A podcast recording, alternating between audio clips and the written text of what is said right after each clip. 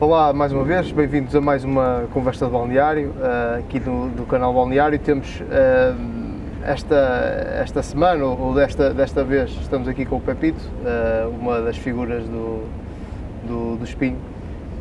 estamos precisamente aqui em Espinho, junto a uma das, das bilheteiras do, do antigo estádio do Espinho. Já vamos falar um bocadinho de tudo também que tem a ver com, com o clube e com, a, e com esta situação do, do estádio, que estão já há algum tempo e ainda durante mais algum tempo a jogar sempre fora de casa, de certa forma. Uh, pronto, fazer antes de começar a, a, entrevista, lembrar que podem e devem seguir-nos nas nossas redes sociais, que estão aqui alguns a aparecer, ou já apareceram, e que contamos sempre com o vosso, com o vosso apoio, com o vosso acompanhamento.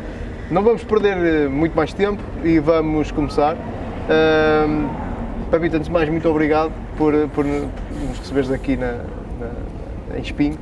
E, uh, e, vamos começar como começamos sempre, que é fala, fala um bocadinho do teu trajeto no futebol até, até hoje, até aquilo que, que, que, que se passa hoje. Primeiro agradecer antes de mais o vosso convite, uh, fiquei lisonjeado pelo vosso convite. Né? Uh, é sempre bom quando somos reconhecidos e isso é uma característica humana. Uh, relativamente ao meu processo e ao meu desenvolvimento no, no trajeto do, do clube, é muito simples. Ah, eu comecei a jogar futebol aqui aos meus 6 anos. Ah, entretanto, fiz o percurso todo das camadas jovens até aos júniores e pronto, com o, com o desenrolar da minha formação, as pessoas que os, os altos dirigentes perceberam que se calhar que eu era uma, um miúdo que poderia integrar os quadros séniores do clube e assim foi. Uh, comecei a integrar o, o, os séniores. E depois daí pronto, foi um seguimento normal, fui feliz, uh, tive a sorte de ir jogando, fui, joguei sempre em bons tempos, acho eu, subi divisão, da segunda divisão à nacional à primeira divisão, que foi um, acho que foi uma sensação única, foi, foi realmente foi esplendorosa, aquilo que vivi na cidade, a cidade toda à nossa volta, o jogo, a dinâmica do último jogo, porque era o jogo que nos levava à subida, que era em Ovar precisamente. Uh, tudo o que antecedeu a esse jogo uh, foi muito lindo, foi inesquecível, para, ainda por cima com 19, 20 anos que tinha, viver já um momento daqueles era algo indescritível.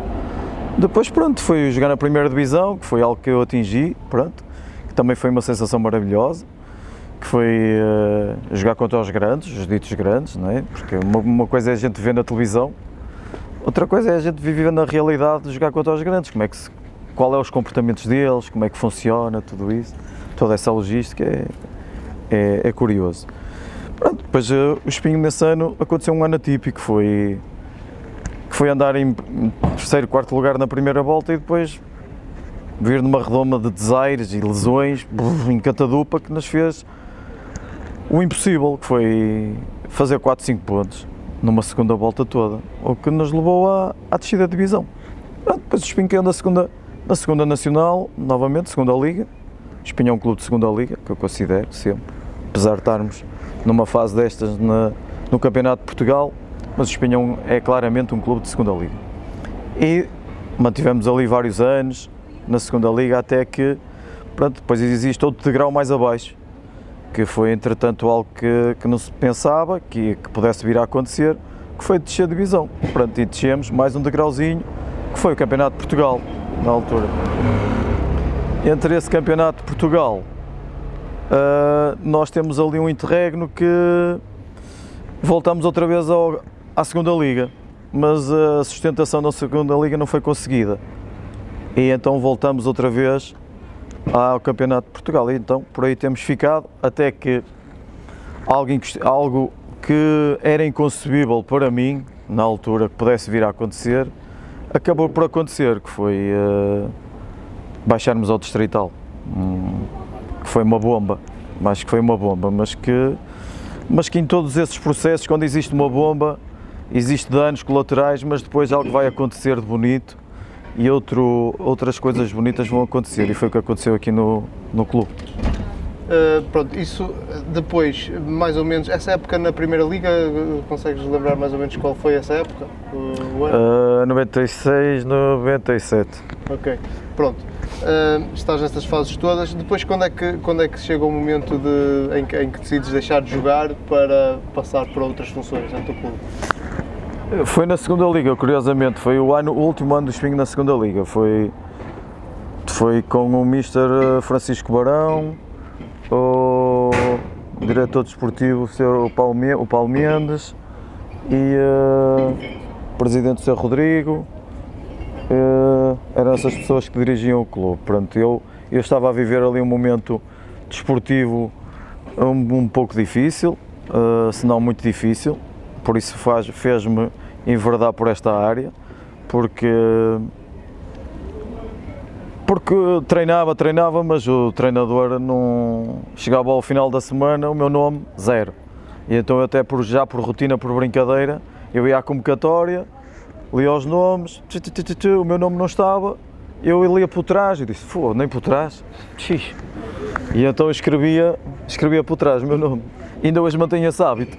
Mesmo não jogando, não sendo jogador, vou lá, está o meu nome.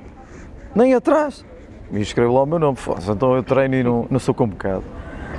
E isso, mantive sempre isso. Mas devo de agradecer uh, ao Mr. Francisco Barão, até faço cá essa menção, de que ele, se ele não apreciava as minhas qualidades esportivas, pronto, não apreciou, mas que, mas que me fez perceber na altura que outra perspectiva poderia aparecer. E, no entanto, apareceu. Apareceu do nada, em que a ausência de um, de um elemento no departamento clínico e estávamos a dar massagem. Naquele dia era o dia da massagem, que era sexta-feira. E eu, por brincadeira, assumi o cargo da ausência do meu, do, da pessoa que deveria estar a fazer. Entretanto, o doutor, que foi o meu grande mentor para eu enverdar por esta área, que é o doutor Rui Bitó, a quem eu lhe agradeço, o facto de me ter dado o feedback para eu enverdar por isto. E ele disse assim, ele entrou... Uh, de uma forma surpreendente no, na, na, no gabinete e eu estava lá, na reinação, da brincadeira, pá, pá, pá, e tal. E ele entra e eu parei e ele disse: Olha, podes continuar, podes continuar e olha que tu levas muito jeito para isso. Eu, aquilo ficou, mas está bem, tranquilo. Entretanto, as coisas foram-se despoltando, eu ainda, ainda jogava futebol e uh, chegou a altura de Natal e eu estava naquela, eu disse, não sei se comentei em casa, eu disse, eu não sei, eu vou ter que sair. Eu comentei com a minha esposa, eu vou ter que sair do espinho. Não, não dá, as coisas não estão a correr bem, eu não jogo, não sou convocado. Em termos emocionais eu não andava bem, percebi que não andava bem, já andava um bocado desfasado. É verdade que eu tinha influência sobre os meus colegas porque treinava bem, não abdicava do treino, andava sempre a rir, bem disposto. Mas de facto o treinador não me punha, não me convocava, eu sentia-me um bocado desvalorizado e desrespeitado até de alguma forma. Mas hoje agradeço-lhe o facto de ele ter tido aquele comportamento porque fez-me evoluir numa outra área, uhum. que é a área da vertente emocional. E hoje trabalho muito com, com os atletas essa área, porque percebo que aquilo que não tive é aquilo que eu tenho que dar. E, eh, e agradecer também, porque na altura eu estava até tentado a ir para São Joanense, porque o Vítor Pereira, o atual treinador do não sei o que, Shanghai da China, uh, estava a treinar a São Joanense e ele conhecia-me, nós andávamos bem, dávamos bem, e ele então propôs-me isso para a São Joanense. Eu até cheguei lá a falar um dia e uh, estava tentado a ir. Tinha os meus 29 anos e eu disse: oh, 29 anos, São Joanense é um clube histórico também, São Joanense, até tem uma massa adepta fervorosa, porque dos tempos de formação não pelos cenas, mas de formação já se notava aquilo, porque eu joguei sempre por conta a São Joanense e notava aquele fervor. E eu disse, ah, é capaz de ser interessante. E então o Vitor convidou-me, eu fui lá. Só que o Zunzão é que já não, também em termos financeiros as coisas não estavam muito, muito bem e tal. Eu disse, bem, agora com 29 anos, comentei com a minha esposa. Eu disse, oh, 29 anos vou sair do Espinho, vou para São Joanense, Aquilo também acho que não está bem financeiramente, vou ter que andar todos os dias, vou andar a investir na minha carreira agora de jogador aos 29 anos, quando supostamente aos 31, 32 acaba-se. Mas, oh, não, deixa estar. Entretanto, o vice-presidente pôs-me à vontade. Disse, olha Pedro, se quiseres ir vais, estás, estás à vontade, mas também te propomos ficas aqui e ficas aqui já ligado ao departamento clínico. Bem, aquilo na altura eu disse, pai, tinha 29 anos, também já deixar, não deixar, aquilo, olha, também foi uma, uma questão de pouco tempo, eu disse, ah, vou deixar, olha, é isso, eu entro já aqui no departamento clínico. E foi logo que fiz, assumi logo naquela altura. Foi uma transição direta? No... Direta, eu só tive tempo, só tive tempo de acabar um treino, isto é tal e qual, acabar um treino, sentar-me no meu sítio onde me equipava, tirar as esteiras, fazer a minha reflexão, uh, peço estou a ver, cai uma ficha e para o outro lado, para o outro lado sai, sai, sai, sai dessa imagem, coloca-te na outra, pronto, e depois foi assumir a outra, a outra área e tumba. Ok. Uh, pegar só numa, numa, coisa que falaste há bocadinho e que tem, até tem, tem um bocado de ligação com uma situação que o, o Guima, que foi o nosso último convidado também, falou, que é aquela parte do jogador que treina, treina, treina e, e, e não joga, e estavas a falar que, era, que hoje em dia faz um bocadinho isso. Uh, é muito, muito importante para um, para um jogador, seja ele que idade for, mas se calhar mais para a formação, saber lidar com essa situação, não é? O, o treinar, treinar, treinar e depois as, as, oportunidades acabam por, por não aparecer, mas como dizia o, o, o Guima, uh, na altura, não é, não é por não estar a dar hoje que amanhã uh, ou no futuro não, não, pode, não pode dar. Ou seja, será, e é, é uma pergunta que eu te faço, será que não falta um bocadinho uh, nas equipas técnicas da nossa formação uh, trabalhar isso nos, nos miúdos? A parte de saber lidar com. com essa é uma boa questão, mas é assim, eu, eu tenho uma resposta muito, muito concreta sobre isso, porque é algo, eu faço muitas análises do que se passa no futebol, apesar de trabalhar numa área concreta, específica, mas eu não me consigo excluir do lado mesmo de jogador dessa parte, porque é algo que me apaixona e eu adoro futebol, eu adoro viver futebol. Mas há aqui uma situação que adulterou a formação, que é, eu concordo com aquilo que, que, que o Guima disse e que, aquilo que estás a dizer, mas há aqui uma adulteração que, as pessoas, que é inegável, que é, se, os, se o miúdo não joga naquele clube, o pai vai pegar nele e vai pô-lo a jogar noutro clube onde ele joga. Por isso, qual é, o, qual é o papel aqui de uma pessoa, de um coach ou de um, de um psicólogo ou de um treinador que liga isso? Qual é o papel aqui? Quais, quais são os principais, a rentabilidade que ele vai ter sobre esse processo de explicar ao miúdo, olha, treina, treina, que tu vais ter a tua oportunidade, atenção que a tua oportunidade. Não vai porque o pai vai se fartar, porque é normal, Hoje em dia é normal, vai-se fartar e vai pegar. Olha, não jogas aqui e porque hoje a formação é paga, porque no meu tempo não era paga. Quem tinha qualidade tinha qualidade. Não se pagava mensalmente para se jogar. E, e se eu pago aqui, eu pago no outro lado. Então eu pego no meu filho e vou pô-lo a jogar no outro lado. Porque isto, isto adulterou tudo isso. O que vem depois, mais tarde, a refletir-se. É óbvio. Porque depois chega a sénior, que já, já aconteceu, deparar-me com meninos que, que, que chegam ao, ao, aos séniores, por exemplo, de Espinho, que é onde eu trabalho, e sou confrontado com isso, que acabas por dizer, ai, mas eu na minha formação joguei sempre. Pronto, depois aí eu pergunto, claro, eu disse, mas tu onde é que jogaste? É pergunta específica. Mas tu onde é que jogaste? Ah, joguei aqui, aqui, aqui, lá. Sim, e quando não jogavas? Ah, eu fui para ali. Mas foste para ali porquê? Porque eu não jogava ali. Ah, então tu foste sempre à procura da solução mais fácil, que é a solução de jogar. Mas para a gente jogar tem que passar pela, pela situação difícil, que é saber esperar, treinar, saber o momento, porque numa equipa há sempre momentos bons e momentos maus, vai haver lesões, saber aproveitar, saber lidar com a pressão, saber lidar com as contrariedades. Porque os meninos hoje, que eu considero, os meninos hoje não estão habituados às contrariedades. E quando se deparam no, no, no futebol sénior com as contrariedades, ui, e eles desequilibram-se totalmente. Depois a culpa não é deles, a culpa é do treinador que não gosta deles. Pois, exato, estou a perceber. A culpa é do colega que não, passa a bola. A culpa. Mas depois a culpa continua da parte de trás. Já vem de trás porque o pai também ele diz que a culpa é do treinador. Então a culpa vem. A gente tem que perceber a origem da culpa. E a culpa já tem uma origem. Portanto, vem de casa, não é? Essa culpa vem de casa. Eu não estou a dizer que os pais são culpados, sim, atenção, sim, não sim, ponha palavras na minha boca. Não, não, mas, mas de certa forma acaba, acaba por ser, não é? Uh, e isso acaba por refletir também mesmo na escola. Isto é efeito bola de neve. Exato. O filho não estuda, vamos ver, vamos criar outro cenário. O filho não estuda, tira más notas. A culpa é da professora que explica mal. Mas o filho não estuda. Porque o pai não pergunta, tu estudaste? E o filho, estudei. Quanto tempo? Eu estudei, pai. Mas quanto tempo estudaste? Não, a culpa é da professora que explica mal, a culpa é da professora que não mantém disciplina, mas a culpa também não está em casa, não é? Porque muitas das vezes nós como pais, eu sou pai, felizmente, sou pai, tenho dois filhos, parece que não, não é? Assim, com esta aparência toda, até parece que não sou pai e o pessoal até acha que eu nem sou pai. Que às vezes o pessoal olha para mim no balneário e diz afinal tem dois filhos, fosse. Pronto, eu porque eu tenho essa facilidade de andar da minha idade, vem a idade deles é até mais baixo, não é? E eles às vezes nem, quando eu digo que sou pai, eles ficam chocados. Porque também, é também a estupidez que eles ficam chocados.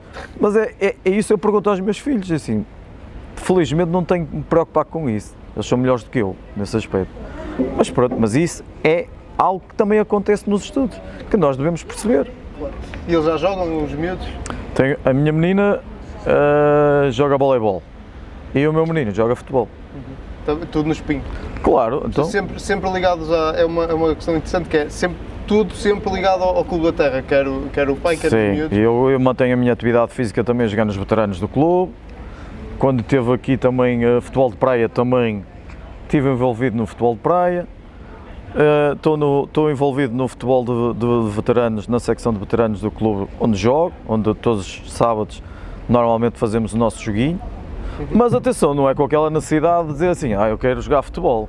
É mais para me divertir em termos de desobstrução emocional, para viver um bocado na relax. Não é aquela dizer assim, ah, eu gosto de jogar futebol, jogar futebol para mim é fixe. Não, porque eu até tenho, não tenho muito essa necessidade, porque por vezes treino com eles, treino aqui com, com os séniores, aqui não, treino com os séniores. E que me faz ainda viver um bocadinho essa alegria de estar junto deles e viver essa dinâmica, que é muito giro. Vamos voltar, vamos voltar a, a, a, ao, ao, ao, portanto, ao departamento clínico, digamos assim. Uh, a transição foi, como já falamos, foi direta, e, mas a adaptação a, a, um cargo fora das quatro linhas também foi pacífica, foi só... Foi, foi, muito pacífico. Este não, não, não, muito pacífico. Sem, sem pensar duas vezes? Não, não, muito pacífico. Eu não sou uma pessoa que dramatiza. É assim, eu que é uma ficha, realmente, que é uma ficha, chorei, eu também choro, não é? O pessoal também, como vê que eu sou tão parvo e tão, tão brincalhão, mas às vezes tem os meus momentos. Que é uma ficha, chorei, quebrei. Depois é assim, a minha forma de estar não é de estar a lamentar, é assim, acabou o futebol, um dia tinha que acabar, não podia estar ali a perdurar uma, uma situação, dizer assim, não, eu podia ter jogado. É curioso, porque a vida depois dá muitas voltas. O Vitor a seguir bem para o espinho. Uhum. É engraçado, eu, eu, eu abdico de jogar futebol, mas o Vitor no ano seguinte vem para o espinho, eu se calhar até podia ter voltado com ele. E estava outra vez a jogar. Mas não, isso acabou, e assim, porque ele depois é assim, o estar no balneário para mim é essência. Ou jogar futebol ou não jogar futebol, o que me, interessa a mim, o que me interessava a mim e o que eu gosto mais neste processo todo é o balneário. É um local sagrado, onde acontecem inúmeras coisas que o pessoal não tem ideia do que se passa lá dentro. Porque é, é, é as vitórias ou o sucesso está dentro daquele local, dentro do balneário. O pessoal pode, pode muito, muito bem achar, pode muito bem achar que se calhar, e acho que sim, que sim senhor, é no campo, sim, sim, mas o segredo é O segredo está. O pó mágico está dentro do balneário. Vamos pegar nisso. Um, ao longo dos anos como jogador, algumas histórias uh, no balneário, de, boas e, e ou, ou, menos boas que possas partilhar connosco? Oh, boas e menos boas, que enquanto jogador? Enquanto jogador. Vamos falar primeiro enquanto jogador, depois passamos à, à, à, outra parte da carreira. Por exemplo, no ano em que vocês sobem à, à, à primeira divisão, certamente que a festa foi, foi rija e, e durou algum tempo, ainda por cima é um jogo uh, contra, contra o Varense, portanto aqui perto, de certeza. Sim, foi, foi, um, momento, foi um momento glorioso, foi, foi... Ora bem, nós éramos uma equipa de miúdos e depois ainda tínhamos essa vantagem, porque é, uh, jogava, jogava o Filó, tinha 23, 24 anos, jogava o Cardoso, que era internacional do Espinho, tinha jogado na seleção nacional, que para nós era uma referência, porque depois nós tínhamos referências, era giro, porque o Filó era da casa, o Cardoso era da casa e era, era da seleção nacional, tínhamos o Helder Gomes, tínhamos o Moisés, o Moisés ainda era mais novo que nós, que jogou na São Joanense até, que é o Malone, que era, ainda era mais novo que nós e já nos acompanhava, e é, nós tínhamos essa irreverência, depois era eu, depois tínhamos, tínhamos o Serginho, e depois tínhamos o misto dos mais velhos, Carvalhal, Carvalhal jogava connosco, o atual treinador, que vai ser treinador agora do, do Braga, uh, Luís Manuel, o Bolinhas, o Duca, éramos ali malta nova. Bem, e aquele projeto não, inicialmente não era de subida, que é, também tinha essa vantagem. Só que a faltar 10 jogos percebeu-se que se calhar aquilo ia dar para nós. E então, bem, a gente começou a perceber, claro que fomos atrás desse sonho, não é? Começamos a perceber, fomos atrás desse sonho. Mas nós vivíamos no, realmente num conceito de muita amizade, ainda hoje temos, ainda, hoje, ainda mantemos essa ligação. O Arthur Jorge, que era o nosso avançado, Bezir Obic, Zé Albano, eram pessoas ali muito importantes no nosso grupo. E nós ainda hoje mantemos essa relação.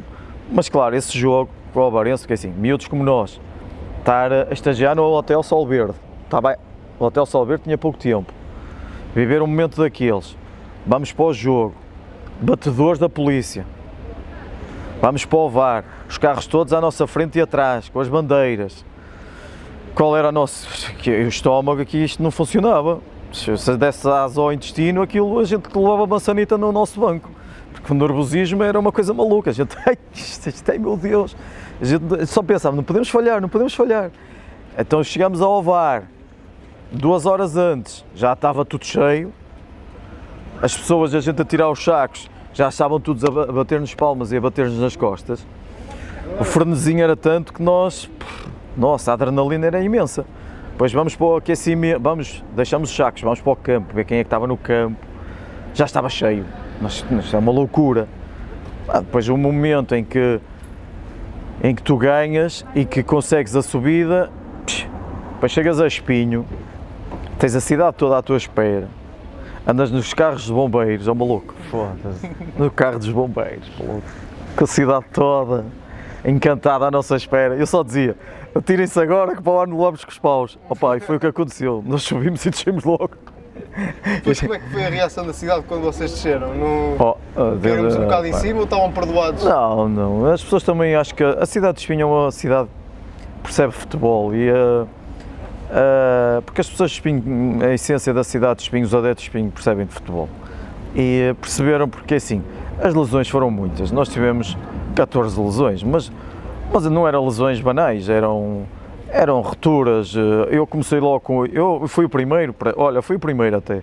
Eu parti o pé logo, uh, depois foi. Era. Depois foi outro colega três rupturas de ligamentos. Depois era. Do, a gente chegou a fazer treinos sem bola, que era para ninguém se aleijar. Chegámos àquele ponto ridículo. Olha, vamos treinar sem bola, a ver se ninguém se aleija.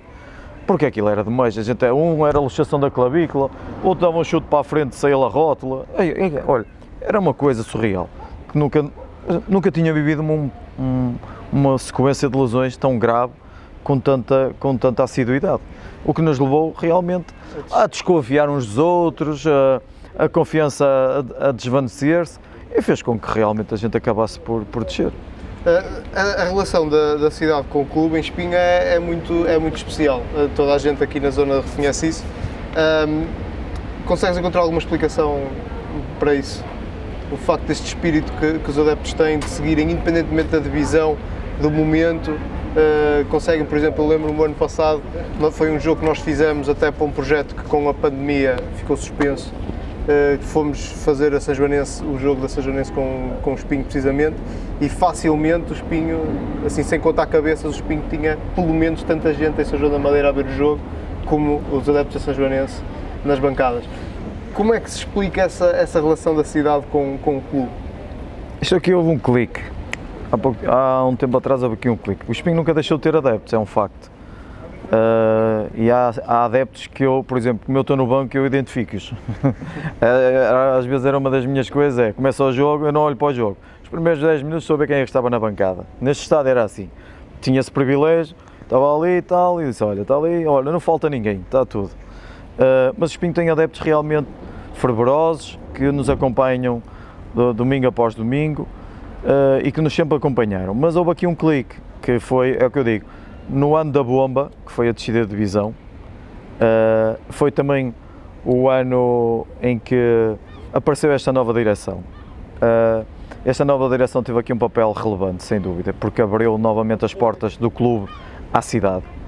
E uh, o ano da Distrital foi importantíssimo, foi importantíssimo, porque fez o clichê e fez com que as pessoas voltassem, não, porque o hábito de ganhar e das vitórias fizeram que as pessoas começassem a acreditar e a voltar e a dinâmica da direção foi muito positiva, promoveu também os eventos, faziam com que os pais, os filhos viessem ao estádio e então essa dinâmica foi muito boa. O que até uma fase da época, no ano de, do primeiro ano do Espinho da Distrital, houve uma descrença, mas depois quando o Agda, que era o Agda, o Espinho andava a voltar com o Agda, o Agda já estava disparado 12 pontos do Espinho, uh, o Agda no, fim, no início da primeira, da segunda volta já tinha a subida garantida, não é? Uh, só que entretanto houve ali um volto face porque o futebol tem estas coisas, tem esta variabilidade, é, hoje ganhas, amanhã perdes, não é? E depois a, a confiança tanto está lá em cima como bem cá abaixo no instante, e se, e se não houver equilíbrio, que é um, uma palavra fundamental no futebol, o equilíbrio, a discrepância é enorme. Então nós, do nada, começamos a, ora bem, o Agda já subiu, pronto, assumimos, o Agda já subiu. Só que o Agda, eu sempre disse aos jogadores, o Agda quando tiver um revés, vamos ver como é que eles vão reagir. E assim foi, o Agda teve um revés, teve uma derrota. E da primeira derrota veio à segunda. Da segunda começou a desconfiar, veio ao empate, à terceira, e começou por ali fora. E nós, sim senhora, começámos a acreditar, a acreditar, a acreditar o que nos fez ultrapassar o Agda. E então, quando ultrapassámos o Agda, tivemos um senão, que foi um jogo da taça. Porque se o campeonato continua, nós subimos divisão. Mas nós tivemos o jogo da taça e criou ali um, um desconforto, porque nós não ganhamos, perdemos para o Esmoriz, acho eu. Perdemos para o Esmoriz, sim, perdemos para o Esmoriz. Uh, e gerou ali um desconforto. E depois, quando reabilitamos, já não foi com a mesma com a mesma força. Com a mesma dinâmica. O que chegamos ao último jogo dependente de nós. Não é? Estádio cheio, uh, onde tudo dependia de nós, nós tínhamos que ganhar o Oliveira do Bairro. O Oliveira do Bairro já não tinha nada a ganhar nem a perder. Só que é tal coisa, a pressão, muitas das vezes, quando não se está preparado, uh, pode nos trair, não é?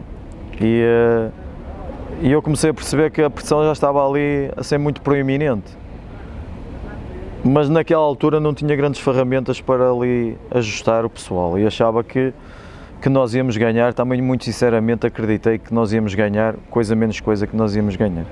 Não foi o que aconteceu. Foi dos maiores dissabores da minha vida, uh, enquanto funcionário do clube, enquanto representante do clube. Uh, não acreditei, muito sinceramente, não acreditei. Uh, só acreditei no dia seguinte uh, que entrei dentro do balneário e, e que olhei, sentei-me no, no local onde normalmente me sento para falar com eles e comecei assim a olhá-los, como se eles estivessem à minha frente e a ver como é que eles poderiam estar a festejar uh, a subida e, e, o que tinham perdido por, por não terem subido. Mas como a vida nada acontece por acaso e como a vida dá muitas voltas, uh, no ano seguinte, com a mesma equipa, o Oliveira do Bairro, por coincidência, lá está as coincidências que a vida tem. Nós estamos a perder 2-0 ao intervalo e eu, foda-se, outra vez, outra vez, mesma coisa, estádio cheio. Queres ver que vamos ficar outra vez mal vistos neste filme tão épico, tão bonito que está? Pais, filhos, avós, estão gerações. Não. Então, nós ao intervalo falamos, comunicamos, achocalhamos, mexemos e, uh, e tudo depois, não sei, houve ali uma dinâmica que, que fez com que nós do 2-0 revertêssemos o, a situação e ganhamos 3-2. No, mesmo a filme, que tinha que ser mesmo a filme. Quer dizer, a gente não precisava daquele jogo para subir, mas dado o cenário que estava ali colocado, tínhamos, ficou confirmado. Ficou confirmado. Porque eu, entretanto, o último jogo que faço Eu faço, eu faço de fato, porque eu venho da comunhão, venho do. Da, venho uma, é melhor não falar disso, que eu já nem sei se era comunhão, se era batizado. Da minha filha. Era uma, era uma cerimónia de, de, um, de um filho meu. Eu venho de fato, e a partir daí, eu vim de fato e ia me equipar, tirar o meu fato para, e eles então mandaram-me fazer o jogo de fato. Então esse jogo eu tive que fazer de, de, de médico mesmo, né? eu usava auricular, como fazem os grandes médicos, nas grandes estruturas, claro. né? então eu fazia, comunicava também para o banco, a dizer, tá, tá, tá bom, tá bom, pode continuar, e levava o spray no bolso, estás a ver, se guarda a carteira, se fosse preciso alguma coisa, eu chegava lá, tirava do bolso, metia o spray. Isso foi quando? Isso foi no último jogo que fizemos da, de, de, consagração do espinho com o Romariz. Acho que foi com o Romariz. Com o Romariz. Fizemos com o Romariz. no nosso documentário do Romariz. Sim, fizemos com o Romariz, sim. Pronto, isso ficou gravado, pode, pode ser usado conforme está. Uh, pronto, relativamente, relativamente a, pá, e àquilo que nos traz aqui estas conversas de balneário, que são as, as tais histórias de, de balneário, que memórias é que, é que guardas ao longo destes anos? Que histórias é que podes partilhar connosco aí desse espaço sagrado, como falavas há bocadinho? Oh, este espaço sagrado, no espaço sagrado tem imensas, não é? Eu, eu sou, eu sou para já, sou uma pessoa que de dinâmicas. Eu potencio a dinâmica do grupo. Eu, não são os jogadores que têm que se adaptar a mim, mas eu é que tenho que me adaptar ao espaço dos jogadores. Uh, com isso, o que é que eu faço? Uh, eu tenho que criar as ligações ali que estão um pouco, muitas das vezes, obstruídas e quando percebo que que algo não está bem e que o ambiente está triste, enfadonho, eu tenho que inventar ali qualquer coisa. Uh, qualquer coisa, sei lá, é de improviso, eu improviso. Uh, posso chegar e, atendendo, por exemplo, a um treino que tenha ocorrido e que dois jogadores tenham picado, eu monto um ringue, por exemplo, monto um ringue, então faço de, de juiz, sim senhor, me coloco de lado a lado e então vamos então aqui assistir ao combate, x, né? pronto. Isso é um dos exemplos. Uh, por exemplo, há dois anos, há dois anos, criei também uma que foi engraçada. Foi na altura do Porto, havia aquela picardia entre o Porto e o Benfica e o Mr. Sérgio Conceição fez a, a, uma conferência de imprensa onde falou de um boneco do filho, o boneco, o boneco, o boneco padre, o boneco não sei o quê. Pronto, ele fez isso. Era o boneco por causa do Rio Vitória? Sim, é? sim, sim, tal e qual, tal e qual. E, uh, coincidência, o filho, o Sérgio, o Serginho, jogava aqui. Disse ao Serginho, olha, aproveitei isso, olha, vamos fazer aqui uma, uma brincadeira. E ele o quê? Porque aquilo estava a dar muita, muito falado, muito alarido sobre o tema. E disse, oh, malta, vamos todos buscar cadeiras, vamos buscar cadeiras, montamos, fazemos o painel da publicidade atrás, e eu com uma mesa, com um microfone, o assessor de imprensa, mas sei quê, e eu fazia de, de Mr. Sérgio Conceição, patatatata, tal, e a fazer tal e qual como ele, como ele tinha, e o pessoal todo ali na reinação, e caralho. Pronto, isto são o tipo de dinâmicas que eu procrio, não é, com eles para, para dinamizar e criarmos um ambiente de alegria, porque se tu andas num conceito de alegria, tu esqueces a tristeza, e tu vens com uma, vens com outra vontade para o treino, de que se calhar que não vinhas, porque muitas das vezes a gente está por nós, oh, vou para o treino. Uhum. Não, eu vou para o treino porque vai acontecer alguma coisa, porque aquele, aquele, aquele moço que ia-me fugir a boca para a verdade, mas eu posso dizer, aquele estúpido vai inventar alguma coisa. Porque eu tenho que inventar alguma coisa, é um facto, porque eu agora estou, eu esta é a época que passou, até estive quase no internamento, porque as brincadeiras estavam a ser mesmo muito aparvalhadas. e até uma delas foi com, com o Diogo Valente, que é um. É, o nosso, é o nosso, uma das nossas referências. E ele tem o hábito de lavar sempre os dentes. É, é aquele hábito a jogador que às vezes é, é, antes do treino. Isso é, vai lavar os dentes, que isso, tem, tens medo que chejes mal da boca no treino. Ah bem. Então eu pegava, quando ele se distraía, eu pegava na escova de dentes dele e fazia qualquer coisa. Ou esfregava nos dedos dos pés, ou noutra parte do corpo qualquer. Pronto.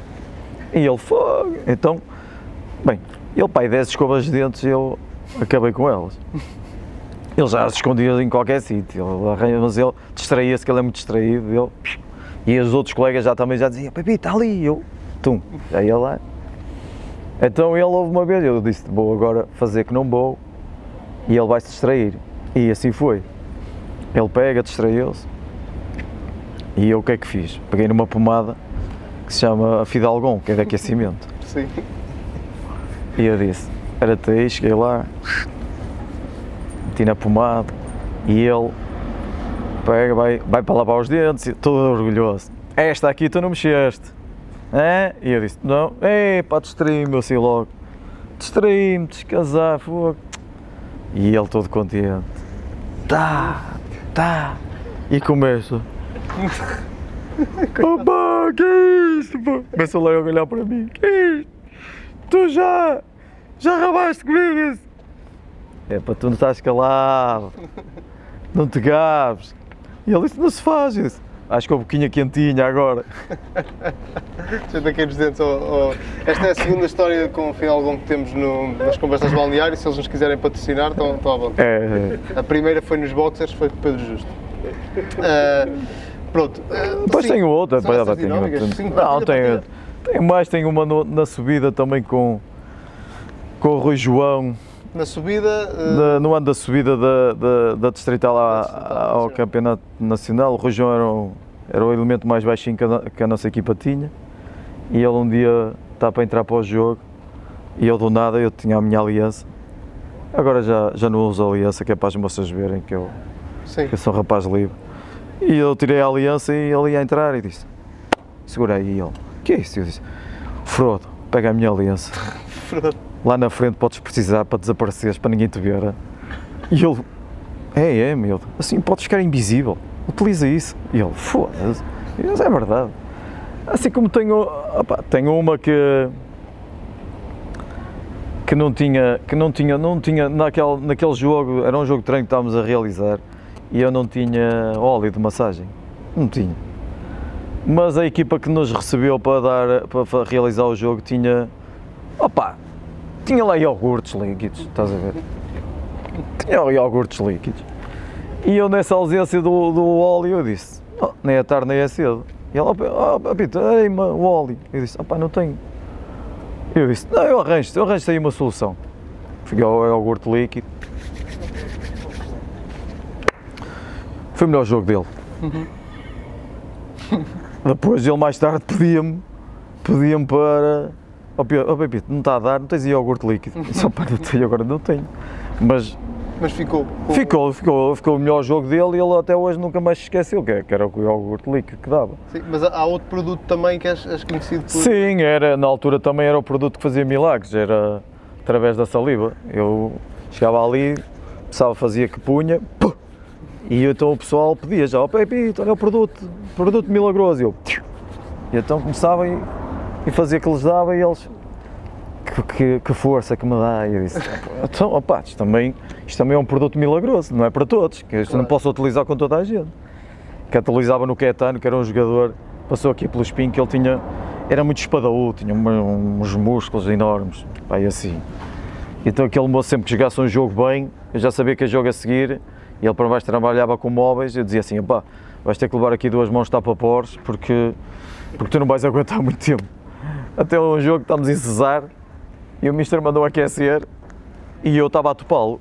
E o Mister mandou aquecer, e ele a aquecer, uma vontade do caralho, e eu disse, oh, que caralho. De repente, o Mister não o chama, e ele vem, mazio do caralho, ele arranhosar, que ele era arranhosito. Olha, se ele pensa que meter-me a jogar que não me meta que já me rasguei, eu disse, oh, eu vi logo, eu vi logo, estavas ali a dar todas no aquecimento, eu vi logo, pá, tu não podes, pá. E ele, oh, está calado, pá, já não, só, pá, não podes, não dá para ti. Ah, pá, situações dessas de, de, de entrar em campo pá, numa, numa altura em que o clube não andava bem, também não usufruíamos de muito material. Pá, o spray não era muito, não era uma coisa que abundasse muito, eu, para não gastar, porque era assim, todo- nem em todas eu ia para o spray, não é?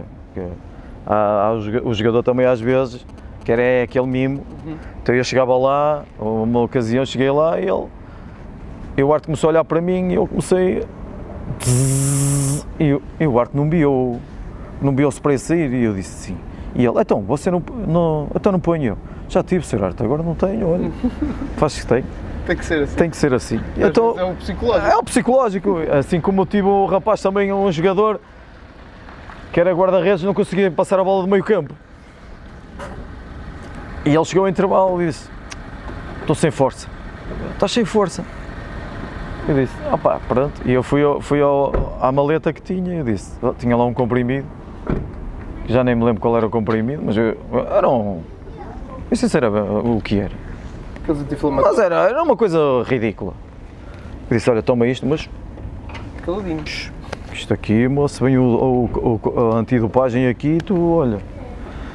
Bem, ele acaba o jogo, ele bem, começa a disparar forte.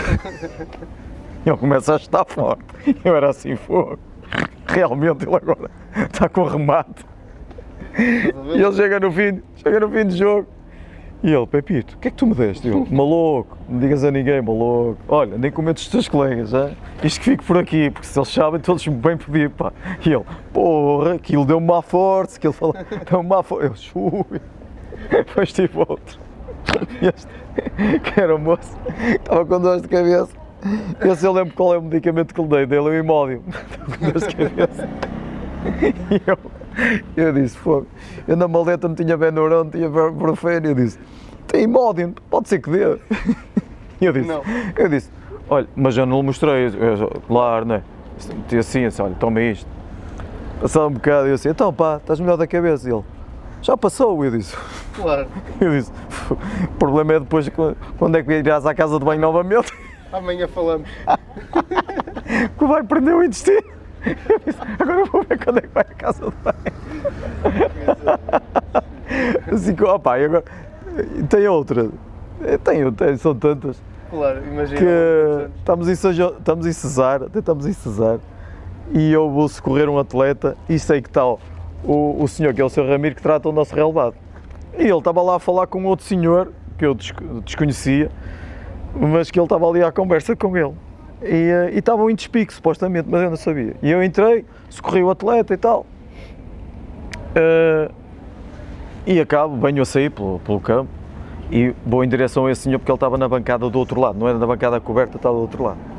E ele vira-se para mim: oh, Pepito, é muito grave. E eu assim, muito sério: Não sei, não percebo nada disto. E diz o homem assim: Está a ver, eu não lhe disse, vocês não valem nada, pá. Vocês nenhum homem tem para tratar os jogadores. Depois ele era assim: oh, Pepito, tu lixaste-me, pá. Então eu a dizer que nós éramos melhores, tínhamos as melhores condições, as melhores pessoas. Tu vais dizer que não percebes nada. Opa, o homem depois caiu em cima de mim e arrebentou comigo. Sim. Eu disse: Opa, eu é que sabia. Depois tem outra que é. Tem outra não, isto, isto vai saindo. Nunca é? mais para, não é? E ainda bem, ainda Tem. Sousense, com, com esse rapaz também, o Caetano. Vou socorrê-lo ah, no jogo e, entretanto, depois saímos das quatro linhas e o, e o arte auxiliar pode entrar. Eu disse: Não, não, senhor, arte, deixe estar, estamos a jogar melhor com 10. e, o- e o, o arte auxiliar: Como? Eu disse: É, de- é deixa mais, mais um bocadinho, que- deixa ver como é que a equipa funciona, que nós com 10 estamos a jogar melhor. E o homem ficou assim: É, é verdade, é verdade, deixa estar. E o jogador não disse. Oh, pá, e o jogador, "Tu- tu não, não, deixa estar, pá, deixa estar. Até que também tem outra que é. É um moço que hoje está na, Tur- acho que está na Turquia, ele está, na, está bem, está, está na Liga dos Campeões e tudo, está, está muito bem. Que passou aqui pelo Espinho, no tempo do Mr. Fernando Valente, e eh, em que ele, opa, o jogo, a adrenalina do jogo, o, o stress do jogo fazia com que ele começasse a ter ansiedade de ter vómitos. Então ele ao intervalo, quando o jogo estava ali picado e a, equipa nos pressionava e nós estávamos a ganhar um zero e o que era essas, eu já sabia, ele ia começar. "Uh, uh." E eu, está bem. E o mister assim, oh Pepito, ele não está bem. Eu disse, eu no lugar dele também não estava, porra, com o jogo como está, eu também queria sair. Olha, deixa-o lá estar, deixa-o lá estar. Ele que se aguente, que enfrenta a realidade. E aí era, era assim. Passa, ele no ano seguinte sai do Espinho vai para o Aves. E eu estou a ver um jogo Aves Futebol com o Porto. Vê. E, ele sai, e o Aves está a ganhar um zero. E ele sai ao intervalo. E eu telefono depois ao Mister posteriormente. Ó Mister, o fulano, que tal? O que é que aconteceu? Deu-lhe aquilo. E ele, foi. E então e porquê é que não jogou? Ah, eles disseram que era melhor não, que ele estava indisposto. E eu disse, pois a indisposição dele já a conhecia, só que aqui em Espinho ele tinha que jogar aí, fiquei em disposição.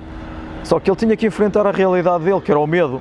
O medo de, de ser confrontado com, com o inesperado, que é, se eu estou a ganhar um zero, posso vir a perder e ser responsável por cometer um erro. Então nós temos que condicioná-los a, a, conhecer o erro, porque se tu não conheces o erro, nunca vais enfrentá-lo e nunca vais enfrentar o medo. Então fez com que isso Exato. melhorasse o aspecto dele. Mas mais história, tem, tem uma também com o Fernando Valente e com o atual treinador da São Joanense, que é, nós fomos jogar aos Açores, estamos a perder 2-0, e, uh, e o Mister resolve tirar ali dois dinossauros da equipa, que era o, o Sérgio Machado e o Valença, que eram os mais velhos da equipa. E nós, eles saíram e nós a perder 2-0 e, aquilo, dois, e o rapaz que entrou, 2-1, 2-2. E eu era assim, fogo, misto, está a ver que nunca mais tirava estes velhos, estávamos a destruir a equipa toda. E, e ele disse, pá, tu não vales nada, meu. É verdade. Vocês saíram, olha como a equipa melhorou. A equipa melhorou de rendimento, vocês estavam a encravar a equipa toda. E ele, pá, às vezes tem que se fazer alterações. Eu disse, é. Eu disse, mas pá, oh, misto, é, é o momento de dar sangue novo à equipe. Opa, são brincadeiras que vão nunca, saindo. Nunca perspectivaste um, um, cargo na equipa técnica, tipo treinador adjunto? Não, não. Estás bem não, onde estás? Não, já eu na altura, eu na altura fui, era eh, um colega meu, propôs-me isso, queria que eu fosse adjunto dele, trabalhar na equipa técnica dele, mas atenção, eu adoro o que faço, eu, eu sou um apaixonado pela minha área, eu, eu uh, Gosto de ver futebol, adoro ver futebol, é um facto. Uh, dou, com, dou com muitos treinadores, crio, crio uma, uma, uma relação com os treinadores fantástica, mas uh, não, não, como treinador não. Eu, eu é assim, eu apaixonei-me por aquilo que faço. Vou, sou sedento do conhecimento, sou sedento do conhecimento. Eu estou no treino, não estou a ver o, o treino se ele cai, se não cai, porque se eles caírem, eles para já já sabem que eu nem, eu nem me levanto para socorrê-los. Isso é outra. Eu espero ali 5 minutitos, 2, 3 minutos e eles já sabem. Oh, se, se gritar muito, então eu sei que não é lesão. Quando se, se, se estiver caladinho, então aí é que eu. É inversamente proporcional à gravidade da lesão. É, é, então eu fico a observar é, os comportamentos deles. Ora bem, se aquele está habituado a fazer golos e naqueles dois, três treinos andam ali a claudicar, eu aí sim, eu aí vou ter com ele. E disse, olha, o que é que se passa? Tu não andas bem. Então, ai, eh, não, está tudo bem. Primeiro é, está tudo bem. Viver as azias, porque isso, a azia é algo que, que é, é robusto do, do balneário, a azia. Então tens de trabalhar a azia. Uhum. Muitas das vezes perceber porque é a azia, perceber porque é que andas mal, o que é que se passa no teu espaço familiar, no teu ninho, na tua casa. Porque depois nós temos duas famílias, neste caso. Claro porque é a família ninho e é a família equipa. E eu desgasto-me, mas é uma coisa que eu gosto. Eu não, eu não acabo jogos eh, e não venho para casa para o meu espaço familiar e, e desfrutar. E eu, eu, já estou a vir de regresso do jogo e já estou a tentar é, perceber o que de, de, mal teve ou que correu mal para tentar é, reverter e o próximo domingo já estar bem. Que desgasto-me imenso com isso, mas atenção, não é um desgaste que eu não gosto, é um desgaste que eu gosto. Consome muita energia, mas que, que eu adoro. Portanto, mais, mais, mais do que seres uma peça importante no departamento clínico, acabas por ser uma peça muitíssimo importante na estrutura do clube, porque estás, além de, além de dessa parte clínica, também tens aqui uma parte muito importante de sim, a... sim, tenho a área emocional que trabalho, emocional a parte de coaching que, que eu gosto, de ser uma área que eu, que eu adoro, trabalhar coaches com eles, eu adoro trabalhar isso com eles. Muito porque é, é, acho que a diferença pauta por aí, porque lesões, porque eu digo, eu sou um, um, um abismado pelo futebol, eu gosto de ver, eu gosto de avaliar as lesões nos outros clubes, nos grandes clubes. Se tem lesões porquê? Se tem grandes departamentos clínicos, então faz avalia... eu faço essas avaliações porque é que o Real Madrid tem muitas lesões, porque é que o Manchester tem muitas lesões. É natural que tenham muitas lesões. Quando as coisas não andam bem, a gente repara, o Bale está há 5 anos no Real Madrid, está sempre lesionado. Mas agora, há pouco tempo, há, desde que houve a, a, a, retoma do Covid, a retoma depois do Covid, ele nunca mais se aleijou. Sabe porquê? Porque ele habituou, ele já se resignou. Ele é assim, jogo, não jogo, para mim está tudo bem. Isto é a minha opinião, atenção. Mas que é engraçado, que tanto ele, por exemplo, o Neymar, está no, está no Paris Saint-Germain, está sempre lesionado, e sempre lesionado num pé. o, o Neymar está a fazer o que faz o que gosta, mas está a fazer no clube que gosta? Não está. E quando não está, a pessoa lesiona-se mais. Porque ele saiu do habitat que gostava muito, que era o Barcelona, e está noutro, não quer dizer que não goste, mas não é aquilo que ele quer, certamente. E eu aqui, eu no Espinho, eu não trabalho a, a prevenção de lesões que, em termos de, fisiologia, de, em termos de fisiologia, de, de, de ginásio. Eu trabalho a prevenção de lesões com alegria. Mas isto é um trabalho de alegria com, com dados científicos, percebes? Eu não posso estar a dizer, ah, eu trabalho com alegria e descobri um elixir. Não. Eu tenho, eu tenho que ler, tenho que investigar. Norman Cousin, que é um, um senhor que teve um problema de coluna, os médicos disseram que tinha pouco tempo de vida. Entretanto, como ele tinha muitos amigos, os amigos para o divertir, para não pensar na morte que estava a chegar, levavam-lhe vídeos de comédia para passar o tempo. E ele começou a uma dada altura a perceber, com a comédia e o riso, que ele estava, a esperança de vida dele estava a aumentar, não é? E que entretanto ele durou muito mais anos que aquilo que o médico lhe disse, que ele tinha meses de vida. Por isso, a alegria é um, é um dos requisitos, não o melhor, o melhor fator de, de, tratamento é a alegria, porque eu, eu no meu departamento, quando estou a trabalhar com eles, eu tenho que estar sempre a rir, não sou daquele tipo de que olha, tens de estar aqui X horas, com os chinelos, vestido desta maneira, e se não vieres tens multa. Não, esquece lá isso. Olha, para já tens que vir aqui, é para rir. Estás aqui bem disposto, no meu, no meu habitat. Olha, vamos estar aqui na reinação. Pronto, está na reinação. Depois eu inverto os protocolos todos e assim, olha, olha, agora bem, oh, bebito, posso ir correr? Podes, vai lá correr. Eu não sou burro, não é? Disse, bem, já queres correr, te sentes melhor. E quando te das conta, ele já está a jogar. E tu dás e dizes assim: Olha, mas eu não fiz ginásio, não. Filho, é preciso, muitas das vezes não é preciso. Porque está aqui. E quando tu tens aqui, estás bem aqui e tu não vives problemas, andas alegre, divertido, tu quando das contas já estás a jogar. E eu, tenho, eu vejo isso porque outros vêm, eu quase nunca tenho lesões. Agora, também é fruto do trabalho dos treinadores, atenção. Mas eles também reconhecem que é fruto do ambiente que nós aqui vivemos, porque é um, é um ambiente que, que quase maior, maioritariamente um ambiente diferente. É, é diferente, sem dúvida, porque se tu fazes tanta palhaçada e tu andas tanto, num, porque eu tenho essa vantagem, eu tenho 44 anos, não parece, não é? Já viste? Sim, Isto é fisio, fisionomia, não é? Claro, parece.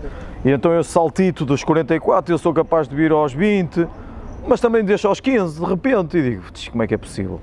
E ando nisto, percebes? Saltito de, de idade em idade, que para mim dá-me um, o privilégio de perceber como é que as coisas funcionam. Agora, não sou eu que me, não são eles que se adaptam a mim, que é a grande diferença. Eu adapto-me a eles. Uhum. Cada um tem o seu mapa mundo.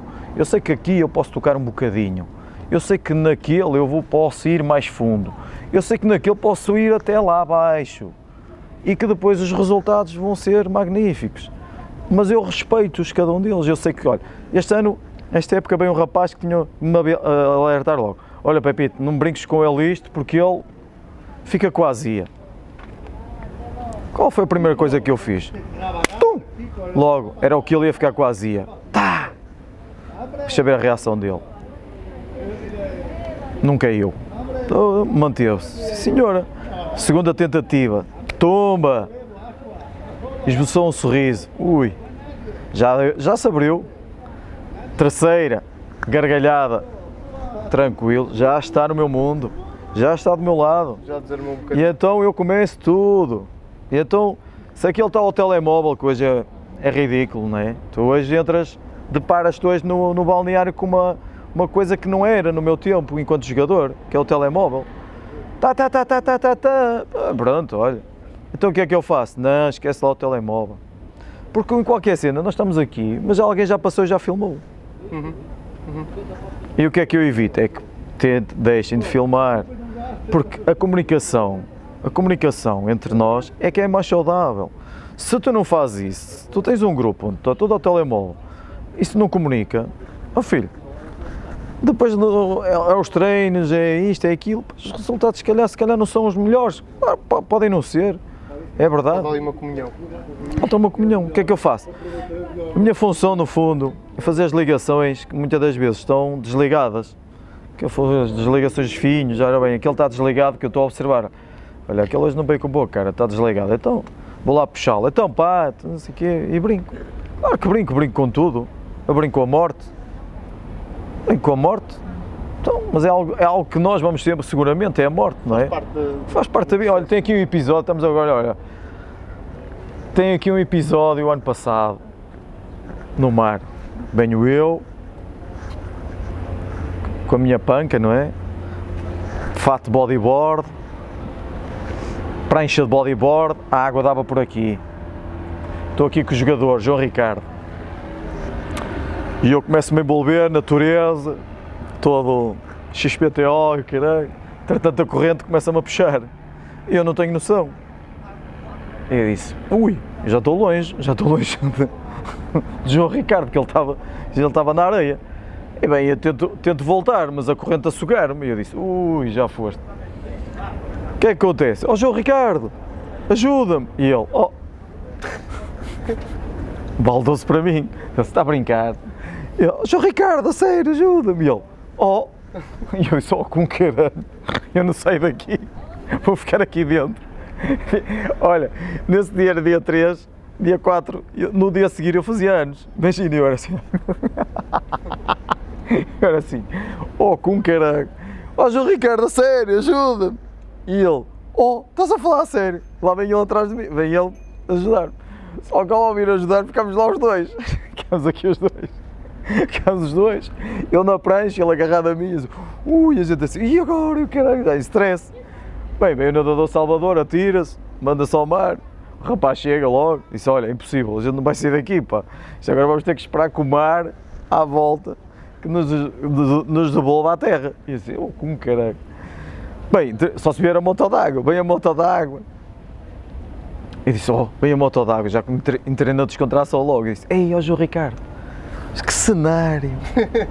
Parece Miami Beach, olha para isto, tudo a olhar para nós. Os bombeiros a chegar aqui, os bombeiros a chegar, e Neme, o cara. E disse: Olha que giro, pá, olha o espetáculo, olha, marés vivas, Miami, parece o Mitch, olha para isto. E ele, e ele disse: Opa, cala-te, pá, cala-te.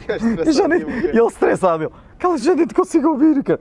E eu saí da água, como poupa e circunstância, com o meu fato de bodyboard e caralho. E ele a tremer, entrou em porta-anemia, não é? Sim. E eu disse, ó, com quem?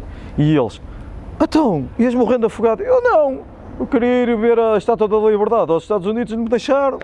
Vieram-me logo buscar. E ele, opá, está calado, pá, estou a ter medo de impressão com isso. Entramos no- nos bombeiros. É melhor ir para o hospital. Oh, meu, que hospital o quê? Oh, meu, já está tudo bem. Oh. E ele ali, eu disse, ó João Ricardo, tem calma. Mas ele estava a ver ah, o drama da família. Ah, depois cheguei ao treino. Aquilo, tínhamos treino à tarde. Ah, eu meto-me no carro, ligo à minha esposa. Estava a trabalhar. Olha, nem sabes como aconteceu, mulher. Olha, ia morrendo afogado. Oh, deixa-me trabalhar. E mandou-me, "Pff, Claro. vai-te. E eu, pô, eu estou a dizer uma coisa. Disse, nem acredita em mim, nem acredito. Depois do trabalho dela era assim, então o teu marido está bem? E ela, tá, acho que sim. Então ele não ia morrendo. Ai, era verdade o que ele me estava a dizer. Depois cheguei ao treino e disse, João Ricardo, vamos contar à malta o que é a vida. Porque a vida, tanto depressa estás bem, como de, de repente, num curto espaço de tempo, tu podes morrer. Então tu tens que dar valor à vida. Se não des valor à vida e não vives num, num patamar de alegria extrema, pá, tu vais sempre viver rodeado de tristeza, de dramas, de infonação, de maldizer, porque aquele disse, oh, pá, não ligues a isso, eu não ligo a isso. É o que eu digo, eu não ligo a isso. E eu vivo num conceito diferente. Eu costumo dizer, onde é que tu andas? Eu, estou em Neptuno. Eles, foda, está em Neptuno. Opa, onde é que estás? Estou em Vênus, estou no reino do amor. E eles, foda, porque é assim que eu ando. As pessoas podem achar estranho, mas não é estranho. É a minha forma de estar. Porque eu gosto de andar assim. Faz-me bem. Porque sei que a morte nos acompanha muito, muito de perto. Sei que é perder um pai, sei que é perder uh, um sogro, sei que já perdi imensos familiares. E em coisas um num curto espaço de tempo. Se tu não valorizas isso e não tiras ilações do que viveste antes de chegar à morte, tu não vais nunca perceber o que é a vida. Então isso transporta-nos para outro nível. Então o meu nível de vida é assim, é regido e, e, feito neste, neste conceito. Por isso é que eu com eles é sempre na alegria, na boa disposição. Porque se eu não me conheço a mim e se não ando alegre, mediante a mim estar aqui a, a inventar, a tentar motivar, a tentar motivar se não, se não sei. Se ah, vou motivar desta maneira, mas eu não consigo tirar rentabilidade com a motivação que estou a realizar, não estou a ser eu, por isso não vale a pena. Por isso trabalho dessa maneira. Só antes de irmos aqui à fase final da, da nossa conversa, uh, nós recebemos um. O, o Jonathan uh, pediu para falares um bocadinho sobre a questão da, da tatuagem e de, de, uma história que há aí que circula essa. circula, ou melhor, está envolvida. em que está envolvida essa tatuagem. Uh, ah, é no gêmeo, sim. Sim. É, isso foi uma, uma situação de um treino que estávamos a treinar em que eu virei não sei, não sei para quem é, não sei para quem é que me virei, mas eh, foi um jogador e disse, ó oh, oh, maluco, ó oh, maluco, já viste Jesus Cristo a rir? E, e ele, claro, ele, muito sério, não, nunca vi, eu disse, então olha aqui para o meu gêmeo, porque eu faço a contração do gêmeo quando vou a correr, e disse, olha os dentes dele. E então e o pessoal, sempre que, sempre que acontecia isso, começava-se logo todo a escangalhar a rir, porque eu normalmente treinava com eles. E eh, como treinava com eles, uh, fazia isso, dizia assim, quando era um miúdo novo ou que olha lá, já alguma vez viste Jesus Cristo a rir? Ele, não, nunca vi. Então fazia a contração do gêmeo, contraía ele, e ele, oh, e disse, é, pois é, aqui acontece tudo, maluco. Olha, um, pronto, última questão, antes de passarmos aqui para esta, para esta lista de coisas que o Loureiro nos mandou. Há bocado estavas a dizer que agora os jogadores tratam-te por mestre, queres explicar isso um, ao pessoal? Não, isso foi uma situação em que ocorreu num dos jogos antes do Covid, de ter surgido Covid, em que eh, do nada de, eu estava, estávamos até antes do, na preparação de um jogo, não sei, já não me recordo com quem era, foi um dos últimos jogos, em que eu uh, mandei estar todos juntos no, no balneário e disse, oh, malta, atenção hoje, a partir de hoje uh, deixem-me tratar por doutor, porque doutor, doutor é, são imensos e várias, várias áreas, e passem-me a tratar por mestre. E eles ficaram assim todos estupefactos. Mestre? Sim. Eu hoje, eu, eu, é diferente. Eu hoje, a partir de hoje, sou mestre. Mas, uh, como ainda há pouco referi, nada acontece por acaso e agora com o Covid eu aproveitei o facto de, de deste, desta pandemia, aproveitei para tirar mais uh, conhecimento e uh, numa dessas, uh, numa dessas formações acabei por perceber o que significado da palavra mestre, mestria. Significa que é viveres a tua vida com, com, com mestria, com aquilo que tu sabes fazer, com o que gostas, como queres, de que maneira queres, com tudo isso. E eu acabei por reconhecer que sou eu mesmo.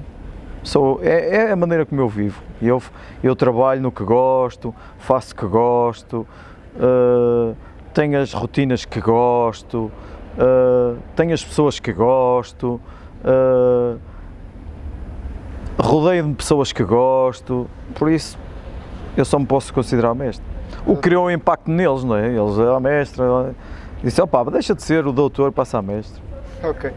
Olha, pronto, nós temos aqui, finalizamos sempre da mesma maneira, temos uma lista de, de não são perguntas, mas também não deixam de ser, é que eu vou-te pedir para me indicares uh, ao longo da carreira, seja como jogador, como agora como mestre, uh, os nomes mais associados a isto, é cada uma destas fases que eu te vou dizer. Começamos por jogador mais engraçado. Que ao longo da tua carreira como jogador ou, ou agora mais recentemente nesta nova função que tens, qual foi o jogador mais engraçado que, que encontraste? Para além de mim? sim. Um bocado difícil. Teve um, tinha um também que era muito engraçado, que era o Moisés. O Moisés também era muito engraçado. O Moisés, que, que também criaram o nickname de Malone, também era muito engraçado. O Moisés é um bocado, Moisés seguiu um bocado a, a minha linha. Moisés, Paulo Monteiro, uh, Carlos Manuel também nos seus. Nos, no, quando está bem disposto também é, Carlos Manuel, quando está bem disposto, também é, é muito engraçado. Uh, Eu tenho ali, tenho, tenho, tenho, mas o Moisés acho que segue mais a minha, a minha linha. O Moisés é, é também é muito na minha onda. É, o Moisés, Moisés. se calhar o Moisés. Uh, o treinador mais marcante? Oh, todos eles são marcantes. Eu, eu, tenho, eu tenho com eles tenho grandes relações e eles hoje estão, eles hoje estão todos eles ao mais, ao mais alto nível praticamente. Mais marcante, mais marcante, mais marcante. Olha, vou dizer um que ninguém espera e, e que não está na Champions League, não está em lado nenhum, mas mais marcante e mais impactante, sem dúvida. Zé Guilherme. Professor José Guilherme, está a trabalhar na Seleção Nacional. Uh, qual escalão? Qual escalão não sei. Foi, é o, é o dono, é o dono não, o dono é desta nova filosofia de treino, é o, é o professor uh, Frade, depois vem o professor Zé Guilherme, com essa linha nova de treino, metodologia de treino, que eles hoje, todos eles fazem. Uh, o, o, que para mim foi um privilégio, foi aos meus 16 anos, 17, o que me fez saber o que era jogar futebol, porque eu só chutava a bola. Quer dizer, não, é, não, não, não dizendo que os outros treinadores que tinha apanhado ou que foram meus treinadores na formação que não percebiam e que não me ensinaram nada. Claro que me ensinaram, mas ali o professor José Guilherme foi dizer onde tu ocupas o teu espaço, até onde é que podes ir, onde é que não podes ir, de que forma deves jogar.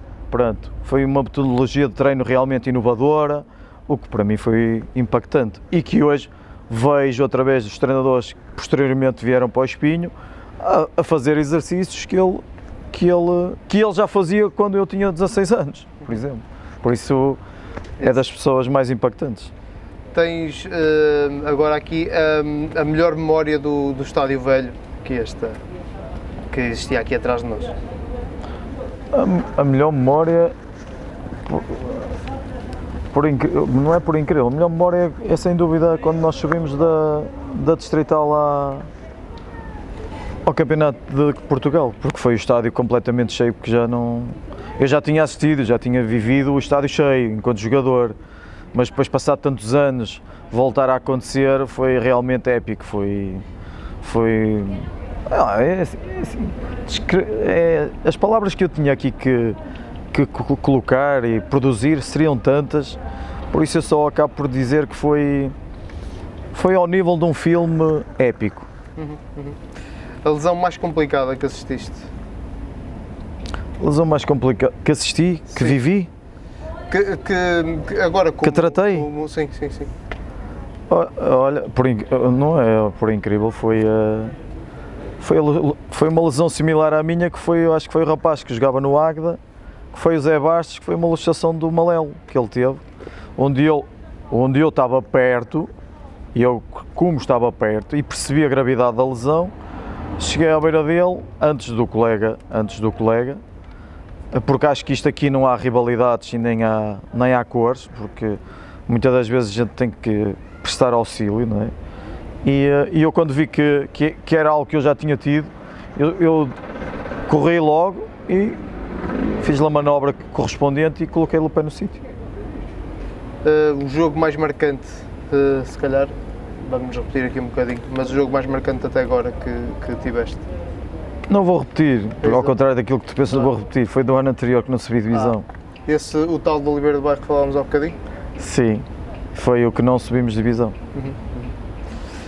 Pior... Quando, tu, quando tu tens a festa marcada e tens, tens o restaurante marcado, tens. Eu, eu dava de exemplo no ano seguinte que era. Atenção que eu não vou morrer na praia novamente, porque para mim aquele episódio foi como tu tens.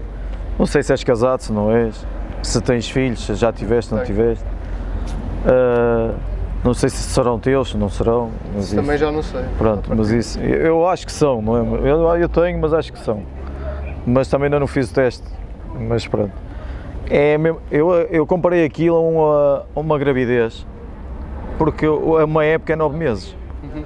E eu comparei aquilo a uma gravidez. É assim, andamos ali, o bebê está bem, o bebê está bem, vai nascer bem e no momento, nesse jogo, no momento em que o bebê sai, nós olhamos para o bebê e ele não chora. Exato.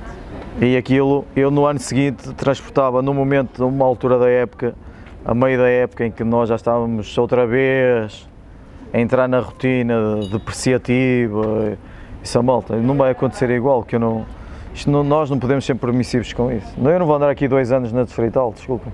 Exato. E a seguir, a pergunta que eu tenho é o pior momento da carreira. O pior momento da carreira, o pior momento da carreira, não posso considerar que foi aquele que deixei de jogar futebol porque não foi o pior momento, não foi, porque foi o, o, o, o momento da alavanca para mim.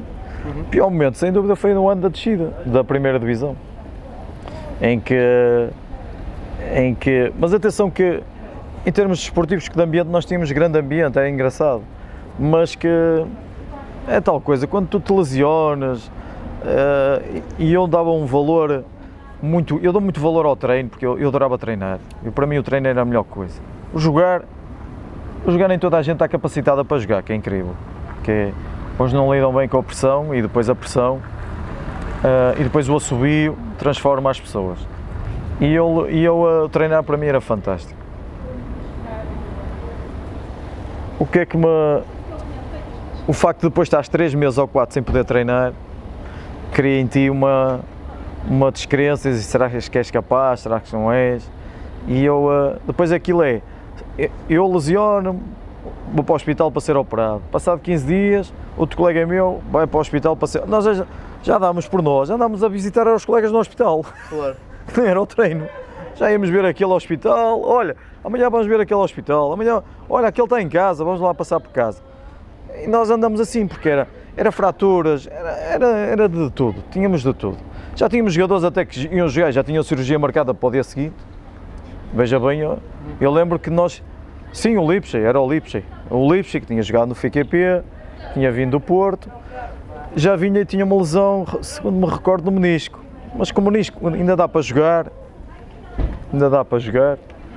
O rapaz jogou, mas na, na terça-feira tinha que ser operado. Por isso.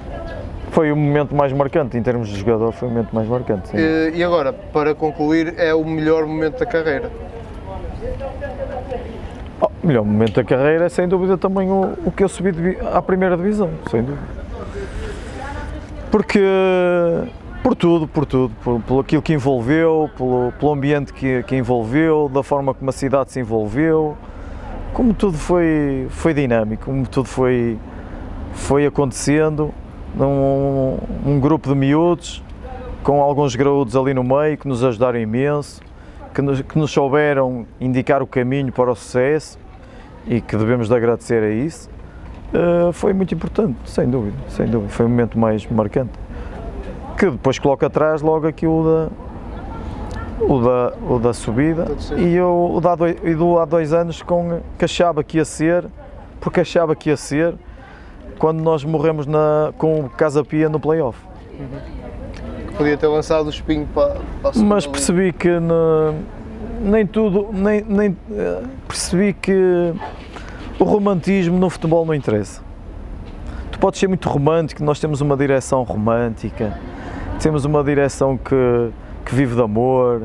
O nosso presidente é o exemplo claro disso, que vive num contexto também diferente, com uma energia diferente e que cria uma dinâmica no clube e na esfera à volta de romantismo e que pensava eu, fiz a minha análise, pensava eu que nós íamos até atingir o mas percebi que realmente os bens materiais superiorizam-se à parte romântica. E nós acabamos por ser envolvidos numa, numa, numa conjetura que que leva, que leva a que isso aconteça. Porque, porque pensava e julgava que a esfera do futebol ia pegar no exemplo do espinho e dizer assim, atenção que não, realmente pode-se fazer, pode-se fazer grandes trabalhos sem se correr das SADs, não é? E, e, pode dar de exemplo a outros clubes, não é? Mas não, acho que não, não deu de exemplo a ninguém. Acho que foram poucos poucas as ilações que tiraram sobre isso, mas que, mas que tem valido a pena e o clube, como vocês veem, e estão-se a deparar com isso, nós não temos estádio, mas também não é isso que nos condiciona, porque nós temos ADN. Podemos não ter, não ter casa. Nós temos ADN. E têm feito boas épocas, apesar de não terem conseguido subir ainda, mas têm feito sempre boas épocas, apesar de não estarem a jogar em fiéis, não terem propriamente um estádio. Mas isso não nos condiciona. Nós, tem, nós temos bilhete de entidade, que é isso que. Às vezes as pessoas. É uma das coisas que nós ouvimos em todo lado que vamos. Tenham vergonha, vocês nem campo têm. Pois não, é verdade. Mas eu não tenho campo, mas tenho bilhete de entidade. Eu posso não ter carro, mas ando na rua. Não é?